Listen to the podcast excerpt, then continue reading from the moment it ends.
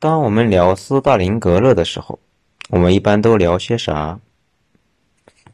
斯大林格勒在俄国十月革命之前是没有的，那个时候叫查理金，现在叫伏尔加格勒，格勒就是俄语大城市的意思，所以它这个名字暴露了它的位置，在伏尔加河畔那个地方，风景好的不得了，大家可以去看一看。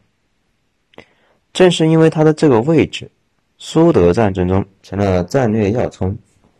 既然是要冲，那一定要砸得稀巴烂。一九四二年的六月二十八日，德国人就来到了这座雄伟的城市，下定决心要用几万吨炸药、几亿发子弹来说服这座城市跟着纳粹混。不过结果很不好，双方投入了三百多万人。伤亡了近两百万，再好的笔触也没法描述这一场是什么样的战役。唯一能说的就是这场战争是人类历史上最残酷的战役。起初，德国没准备打这座城市。我们前面讲过车臣，车臣所在的位置又叫做北高加索，那个地方有苏联最大的油田。又是大粮仓，又是工业重镇。苏德战争一爆发，德军立刻兵分三路，其中一路直扑高加索。不用想也知道他们去干嘛了。不过高加索那一带是山路，不太好走，坦克等机械化部队使不上劲，所以呢，一直也没打下来。而且离高加索不太远的斯大林格勒，作为一个交通枢纽，大量的物资从那里沿着水路被送到了高加索，所以高加索战役一直打，斯大林格勒在背后一直揽，战事没什么进展。梁西批小胡子垂着地图说：“既然坦克在高加索地区用不上，就可以去交通要塞斯大林格勒搞点事。”如果斯大林格勒被攻陷，高加索地区迟早被困死，因为后勤通道断了嘛，而且可以绕道从背后捅莫斯科一刀。元首一拍脑门，新作战计划出台了，但是立刻遭到几乎所有的高级将领的反对。高级将领们的意思很清楚：假如下个月高考了，你会因为备考压力很大。突然间从理科转去学文科吗？欺负文科好学还是怎么的？此时德军非常疲劳，对面的苏军也是疲劳啊。再坚持坚持，说不定对面就爆了。比敌人多坚持一秒钟，说不定下一秒钟对方就倒下了。但是小胡子很有性格，而且意志也坚定。他回想起当初打法国的时候。将军们也怕的不行，在他的坚持下，三十八天就拿下了。所以这次他也不准备妥协。伟大的领袖总是孤独的。然后计划开始实施了。随后，德军南方军团一分为二，一部分继续揍高加索，另一部分去进攻斯大林格勒。负责进攻斯大林格勒的就是传说中的保卢斯，这人是一个参谋型的军官。有脑子，但是做不了艰难的决定。而做将军最重要的一个素质就是能够顶住压力做决定，什么事都听远在万里的元首的话。那跟士兵有什么区别呢？呃，这个有点像民国时期的一个将官杜聿明。希特勒的计划一开始进展非常顺利，苏军抵抗不住，连连往后撤，德军一直追。基本是呈一个碾压的状态，眼看着德军追着败退的苏军一路朝着斯大林格勒来了，斯大林同志急眼了。如果德国真的拿下了斯大林格勒，那整个南方工业区就没了，没了高加索的油田，没有斯大林格勒城里的拖拉机厂的坦克，战争就没法打下去。所以，斯大林格勒同志随后签发了著名的二二七号命令。也就是传说中的一步都不撤退的命令，撤退就枪毙。需要强调下，这个命令的意思不是不能退，而是没有命令不能退。我一开始以为士兵们会很讨厌这个命令，后来看苏联老兵的回忆录，说是都非常欢迎这个东西。为什么呢？因为本来大家一起守防线守得好好的，但是一些坏逼临阵虚了，他们一跑，战线一处被突破，整个战线都完蛋，大家都得跑，跑也跑不过坦克，所以还不如把那些害群之马给枪毙了，省得影响士气。据苏联文献说，斯大林格勒保卫战期间，一千一百多个人被枪毙，两千多人被送往惩戒营，也不是太多。此外，也别太迷信这个命令了。蒋委员长一直有这个命令，没卵用，该打败仗的还是打败仗。不管怎么样，斯大林格勒城下的苏军稳住了阵脚，后方有时间动员部队往前线运。大家如果看过《兵临城下》，那里边的传奇狙击手瓦西里，他本来就是乌拉尔山的农民。斯大林格勒战役爆发后，紧急被征调，无数跟他一样的人穿上军装，扛着步枪，爬上火车，轰隆隆的昼夜不息的往前线赶。但是在斯大林格勒保卫战，他一个人打死二百二十五名德军。玩过吃鸡的小伙伴都知道。这个战绩简直不得了。事实上，真正的战场不是吃鸡可比的，前线打得不可开交。德军空军组织千机大轰炸，对斯大林格勒城堡展开了说服工作。遮天蔽日的轰炸机，雨点一样的炸弹，开始轰炸第一天，就炸死了四万老百姓，惨不忍睹。就这样，部分人离开了变成了废墟的城市。还有一部分留下来，准备跟德国人死磕。随着前线士兵逐次后退，德军真的兵临城下了。斯大林此时也把手里能拿出来的牌全部扔到牌桌上了。前苏联最伟大的元帅们悉数登场。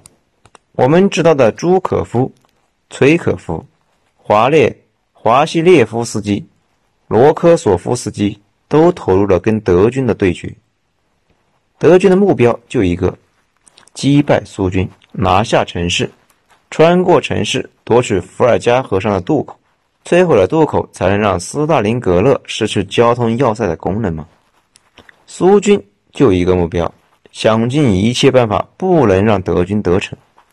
双方就围绕着那几个渡口死磕，在一片废墟中，双方展开了残酷的巷战，所有的据点都反复易手。上百万人在各种狭窄的街道里面用冲锋枪、步枪、工兵铲、匕首、牙齿互相残杀。几乎每一个残梗断壁里都可能会射出仇恨的子弹，每一个下水盖都有可能突然间打开，丢出一包炸药。苏联人把远东的蒙古人、乌拉尔农民、中亚的买买提车臣的刺头。斯大林格勒不愿走的小孩都挂上步枪，每个可以用的资源都用了起来。为了防止德军空袭，苏军故意跟德军搅和在一起，这样德军飞机为了防止投弹炸到自己人，不敢肆意扔炸弹。而且这里变成了狙击手的天堂，人高马大的苏联姑娘们在后方训练半个月，就前往这座城市，趴在尸体堆里。狙杀德军，一旦被发现跑不掉，就拉响身上的炸药。四五个人扎堆，可能就会被机枪扫射；如果出现在主街道上，可能就会被狙杀；如果几辆坦克聚在一起，可能就会被对方的榴弹炮轰击。往往同一栋楼里，楼顶是德军，中间是苏军，地下室又是德军，然后互相扔手榴弹，互相射击。没人会操心明天的事情，因为士兵平均存活二十四小时，军官三天，没人能在这里活到五天以上。其中有个建筑叫巴甫洛夫大楼，当时可以为炮兵提供观测支持，现在还在伏尔加格勒处着。当时一个叫巴甫洛夫的小军官，带着二十三名苏军，包括十一名俄罗斯人。六名乌克兰人，其他六名是格鲁吉亚人、塔吉克人、乌兹别克人、哈萨克人、鞑靼人、犹太人，就跟钉子钉在那里似的，巧妙地布设机枪位。一到晚上，就去外边埋地雷，敌人冲进来就用铁锹削出去，并且用地道连接了周围别的建筑。总共在那里守了五十八天，都开挂了，一直等到苏军的反攻。此外，还有拖拉机厂、火车站以及城里的小高点，都成了反复争夺的焦点。往往是德军一个突击攻下来，晚上苏军精锐冲上去再夺回来，反复易手十几次很正常。一直到一九四二年十月，此时巷战已经开始两个月。双方伤亡几十万，千里之外的英国人又开始使用他们的嘲讽技能。德军用二十八天占领了波兰，而在斯大林格勒仅攻占几栋房屋，德军用了三十八天。德军用三十八天占领了法国，而在斯大林格勒只占领了几条街道。骂德国的时候，把盟友法国人也给骂了，可以说是非常英国了。到了十一月。血肉模糊的巷战已经进行三个多月，德国人此时有信心，因为他们已经占了百分之八十的城市，觉得苏联人基本没救了。不过他们还是显然低估了老毛子。此时，除了崔可夫指挥的十多万红军在城里面跟他们死磕，从苏联腹地、莫斯科等地赶来的一百一十万苏军已集结完毕，只是德国人不知道。十一月十九日，苏军反击，德国防线全面被苏军攻破，城里的二十七万德军被合围。最逗的是，希特勒和保罗斯这一对活宝。希特勒可能是被英国人给气到了，死活不肯让部队从斯大林格勒突围，还要继续完成战略目标，并且派德军最强悍的悍将曼斯坦因去支援保罗斯。注意，是支援，不是营救。曼斯坦因的坦克顶着苏军猛烈的炮火，打到距离保罗斯三十公里的地方，并且以元帅身份命令保罗斯突围。其实他这种行为就是抗命了，但保罗斯死活不肯违抗希特勒的命令，竟然以没有燃料为由不肯带兵突围，眼睁睁看着最后的机会就这么丧失掉。曼因斯坦没撤。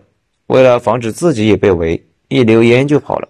此后再也没能打回来，一直围了三个月，二十多万德军弹尽粮绝。